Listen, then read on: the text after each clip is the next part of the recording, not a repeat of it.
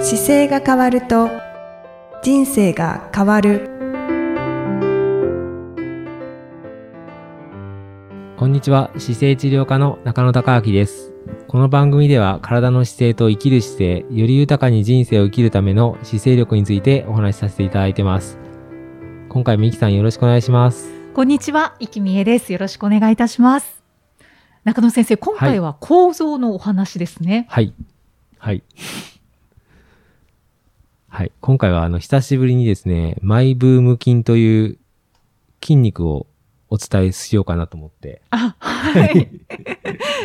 筋肉のご紹介を、はい、はいよろしくお願いいたします。でたまたまですね、あのー肉離れをしたり、痛めた方が続いたんで、ちょっとマイブームになったんですけど、あああ、そうなんですね。の、皮腹筋という筋肉が足の膝から下のふくらはぎのところにある筋肉なんですですけど、はい。その皮腹筋という筋肉をちょっとご紹介しようかなと思って、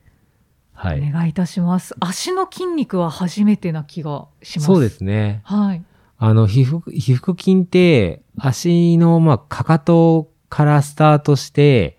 膝のちょうど裏側はにい。ついている筋肉なんですよね。うんうん。で、あのー足のかかとってこう、自分でこう触った時にですね、アはいキレス腱って言われている細いところわかりますよねあ、。はい。このアキレス腱が皮腹筋のついてるスタートの場所です。ここかここら、からかかとのところからついて、なのではいこのアキレス腱っていうところをずっと辿っていくと、まあはちょいっと上に上がってくるとよく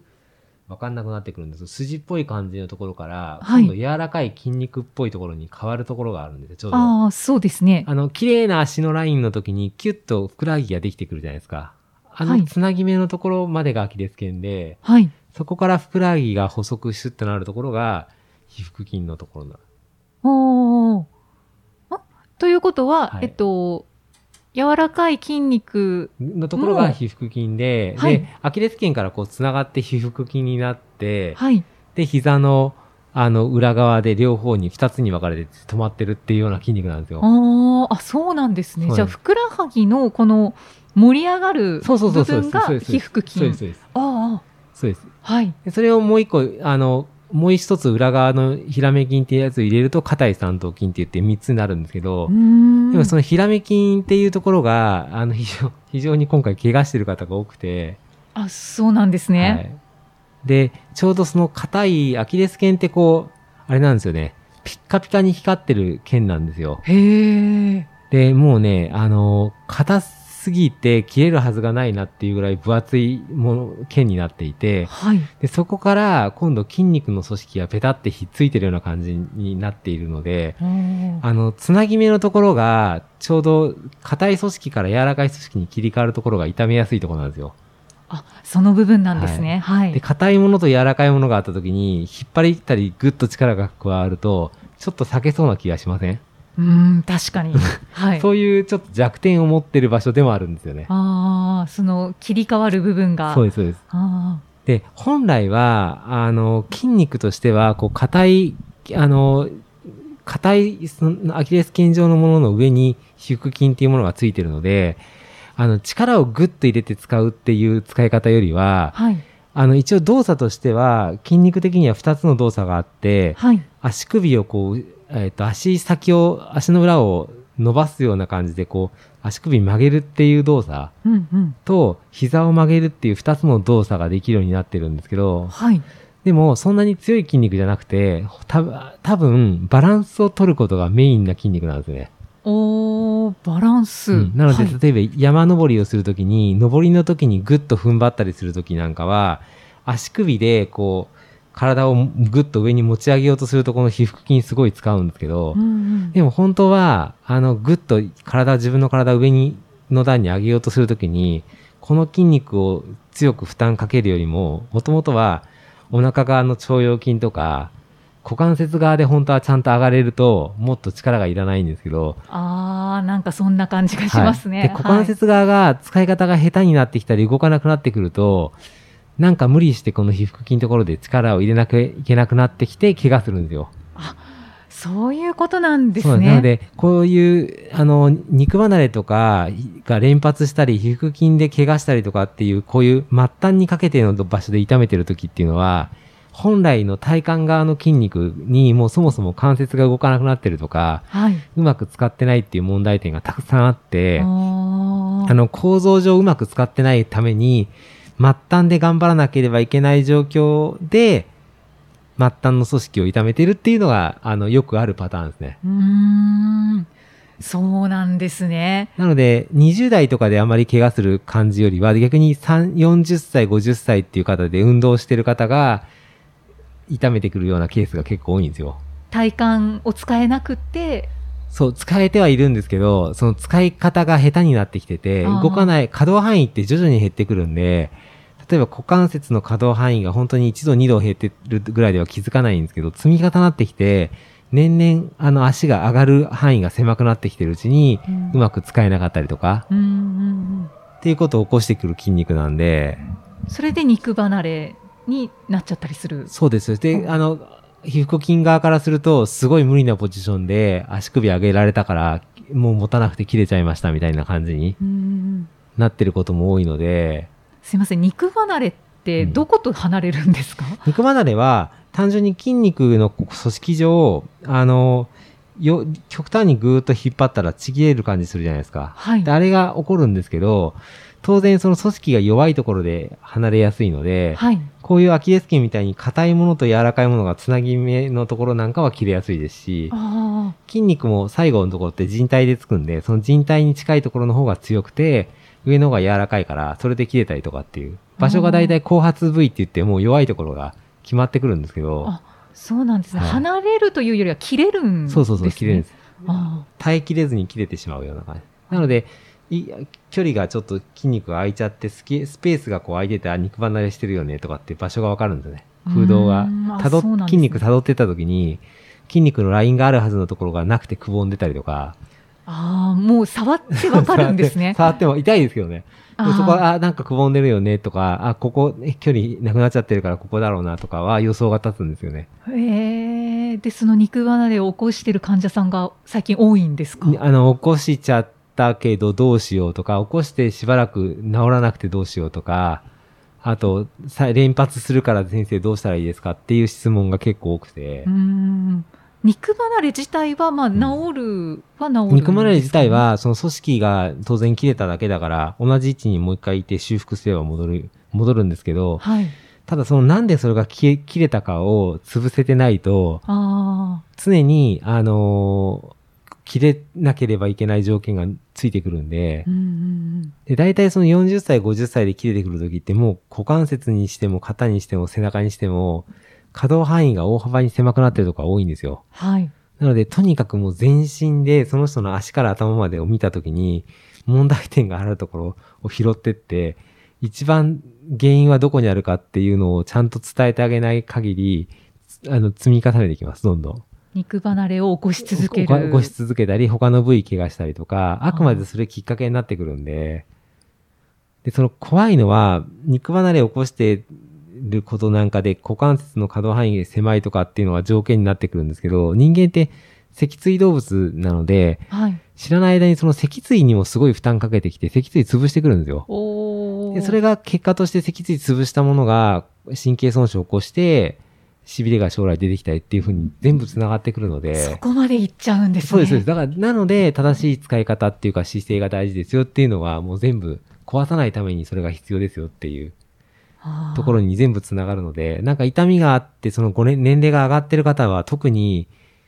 あの、その一箇所の場所だけ治ればいいと思ってると、もう大間違いで、そうの、んそのままどんどん動かなくなっていっちゃうので、じゃあ肉離れを起こさないようにするためには正しい姿勢をこう保つというか正しもいうね姿勢で生活していく、えっ、とね、体の使い方全部見直すべきタイミングですね。ああその時には。で、何が原因だったかっていうことを、ん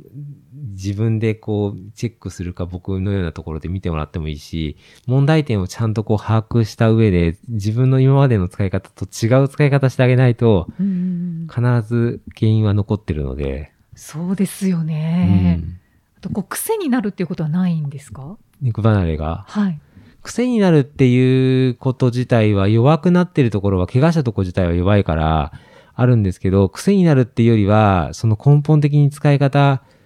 のもも問題を起こしてる親元が綺麗に治ってないと、次から次にこ壊れ続けるので、うんうんうん。それはもう治療が必要ですあよね。必要ですね。。治療も必要だし、使い方を教え、教わるのも必要だし、あと、動かせるように自分の体を変えていくっていうご本人の、あの、コミットがすごい必要かもしれない。うーん。そのまま、あの、続けていくと、徐々に動かせない体だったり、痛みが出てくるのが常について回るから、あ、もうこれできないやってなってくるんですよ。わで、できなくなってくると思ってくると、もうどんどん行動範囲が狭くなってくるんあ、で。そうですよねだ。から昔は山歩きしてたけど、今は山は無理だから街歩こうとか、っていうふうにどんどん行動範囲が狭くなってきて、まあ周りの方聞いてもそういう方が多いからこんなもんかなと思って、徐々にあの動けない体になっていくっていうのが、一般的な、もったいない。 一般的に今の現代社会だとそうなっちゃってるのでうんう、んうんなので常に何か起こした時にどなんで起こしたのかっていうのを本当に自分の生活を見直すチャンスだっていうふうに感じて、いろんなことを変えるきっかけとして変えてあげないと、はい。あの、やっぱりかなり問題はね、根深くあるので、本当ですね。はいたかが肉離れじゃないですね。で、それでし、あの、シックスヘルスじゃないですけど、例えば、睡眠、運動、食事、呼吸、精神って見直していく段階で、あ、睡眠も少なかったなと思ったら睡眠も一個だし、あはい運動全然できてないなと思ったら、運動するためでできてない動き、今度例えば、えーた有酸素運動はやったけど、体を、自分の体支える自重の運動なんかはできてないと思ったら、それを入れていくための方法を考えたりとか、うんうんやっぱりトータルで見直していかないといけないので、場合によってだから食事が偏ってるってこともあるかもしれないし、うんはい。あなんかタンパク質っていう観点から見ると全然タンパク質が足りてないからちょっと取った方がいいのかなっていうのも修復する段階では必要なんですよ。ああ、そうですよね。なので、一人一人が物語が全部違う分、答えが一個じゃないんですけど、でもそれを、まあ、ご本人が本読んで勉強しながら実践していくのも一個だし、あの、僕のような形に頼ってもらいながら自分でやっていくっていうのも必要ですけど、はい。でもご自分で、やっぱり自分でどういう状況になってるかっていうのを把握しないと、なんかか上手に乗りこなせないんですよ、人間の体って。そうですよね。そうですね。だから、ちゃんと年々、あの、自分の体がどうなってるか観察する時間も必要だし、はい。で、丁寧にとメンテナンスすることも必要だしっていうのが、多分100年時代に向けて、誰もが必要なテクニックですね。うんうんうんはい。今日筋肉のご紹介なんであす けそどうね。ですね。そうそう。ねでもやっぱ筋りこう肉だけどね、はい結果的にはこう、やっぱり、ね、筋肉って怪我だから、はいじゃあ怪我しちゃったから、痛くなくなったらいいやと思ってまた走りに行ったりすると、また同じ場所怪我したりするんですよね。うんうんで、それ繰り返していくうちに、あの、行動範囲がどんどん狭くなってきて、怖くなってきたりするようになるので、だからその段階でちょっとちゃんと見直すことが大事ですようん。ね。うん僕も今度一緒に山行く方がやっぱりこの同じ状態で足怪我されててう、んあで、まあ、その方拝見した時に、まあ、美容師さんなんですけど、あ、はい。 50歳ちょっとかな、56ぐらいの方で、もうそれこそモンブラン走ったりいろんなとこ走ってる方だったんですけど、ええなので体力にも自信あるし動いてるんですけど、でもやっぱり一回ちょっと見せてくださいって言ってみたら、ややっぱり足だけじゃなくて、股関節とか背中の部分とかにかなり問題があって、あーで、そっちを普段の生活で悪くしちゃってるから、一旦この形でやる、取り戻す時間入れながら、仕事の時ここでやって、で、股関節の可動範囲を広げて、で、いうのをそっちをメインにお伝えして、ああだんだん変わってきてますか変わってきたことが変わってきてますうんはい。なので、その、その問題点ちゃんとご指摘して、まあ理解できてたので、それに当てはめて今度生活ちょっと変えながら、また次拝見した時に、残ってるところを伝えながらっていうふうに、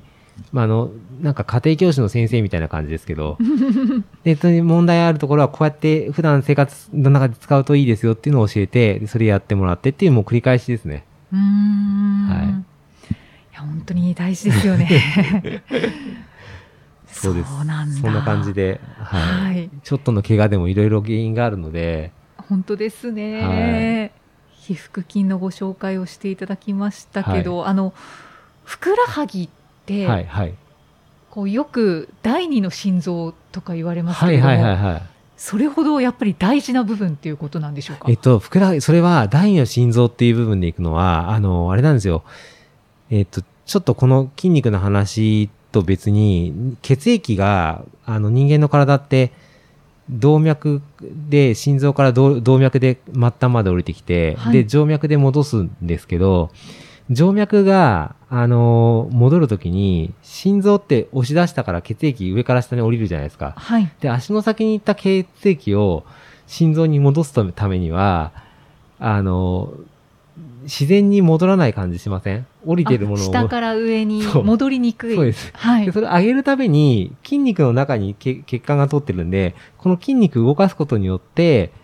あの、静脈から送り出されてきて、で、心臓に戻るんですよ。おーで、心臓側に戻るときに、きあの、血管の中に逆流性の弁がついてて、はいで、送り出した時に戻らないようになってるんですよ、静脈おーが。それおで、ーそれで第二のポンプっていうんです。あふくらはぎがそうです。で、ふくらはぎが動かすことによって、足の筋肉使えるから、その心臓のポンプのように、あの、筋肉使うことによって中に入ってる血液を静脈の中で押し出して、で、血液を心臓に戻していくっていう意味で第二のポンプです。あちょっとそういうこと違う話ですそうですあただでもそれなので全然使ってない足は足が冷えてしょうがないってよく女性の方言うんですけど、はいあれはいはその第二のポンプ側が動いてないからで足ちゃんと足首動かしたりすることで血液が戻ってきてう、ん足が暖かくなるっていう話が第二のポンプです。そういうことなんで すね、はいまあ、もうとにかく動かすことは大事ですね なので末端の足先の方を動かすためあの血液戻すためにもむくみとかあのなんか足がストッキングの後残っちゃったような感じがしたりとかはい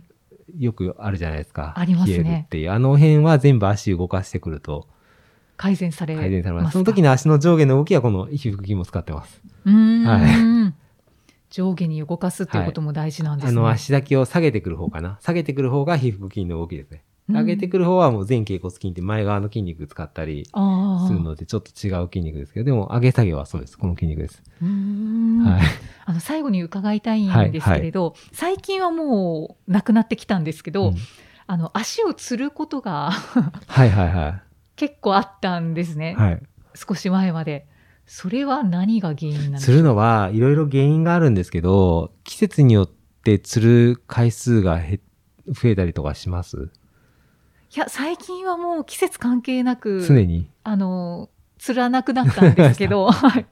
何かが変わったんだろうなと思ってるんですけどする原因はね、なんかやっぱり水不足で水が少ない、水分が少ないって言われることもあるし、はいカルシウムが足らないって言われてることもあるし、あ本当に何が原因かがわからないところはあるんですけど、ただ水を取るようにしたりとーか、はいカルシウムを取るようにしたりとか、あと塩分が足らない方に塩分取るとかでも、釣りにくくなったりするんですよね。そういう栄養面の方なんですね。なんか筋肉の動きでもね動、かし筋方が肉と思っもたん、ですけ筋ど肉も、あの、実際に、はい、つる方の足って拝見してると、やっぱり動きが狭くなってるんですよ。ああです筋肉自体がこう、筋肉と筋肉が滑るような動きをするんですけど、はい。その滑りが悪くなってるから、よくつる場所ってちゃんとこう筋肉をスライドさせるような治療をすると、筋膜に対して、はい。その後ちゃんとつりにくくなるんで、だから筋肉の走行状態が悪いっていうのもあります。うーん。なぜ最近はつらなくなったんだろう。多分、メンテナンスをするのが頻度が行き届いてんじゃないですかね。前よりは足首のの動かし方とか、いストレッチのあのストラップでやったりとか、ああいうのが全然前より増えてるので、はいはい。適切なこう可動範囲を取り戻してるっていうようなことが多分多いんだと思いますね。ああ。じゃあやっぱりこうストレッチを、 し続けるって大事ですね。自分のこう観察して目いっぱいどこまで行くかっていうのを結構いきさんが板についてきて、いつもそういう意味ではメンテナンスができてきてるんじゃないかなと思います。 ああ嬉しいです。はい。はい。はいつらなくなって本当に幸せです。はい。ありがとうございはまい、すあり。がとうございます。じゃあ今回はこのような形で、えー皮腹筋のお伝えさせていただきました。はい、ありがとうございます。また次回もイキさんとお送りしていきます。よろしくお願いします。よろしくお願いいたします。えっと、ありがとうございましたあ。りがとうございました。この番組では姿勢や体についてのご質問そしてご感想をお待ちしておりますご質問とともに年齢体重身長性別をご記入の上中野生態東京青山のホームページにありますお問い合わせフォームからお送りください体を見直す時間は人生を見直す時間である姿勢治療科の中野孝明でした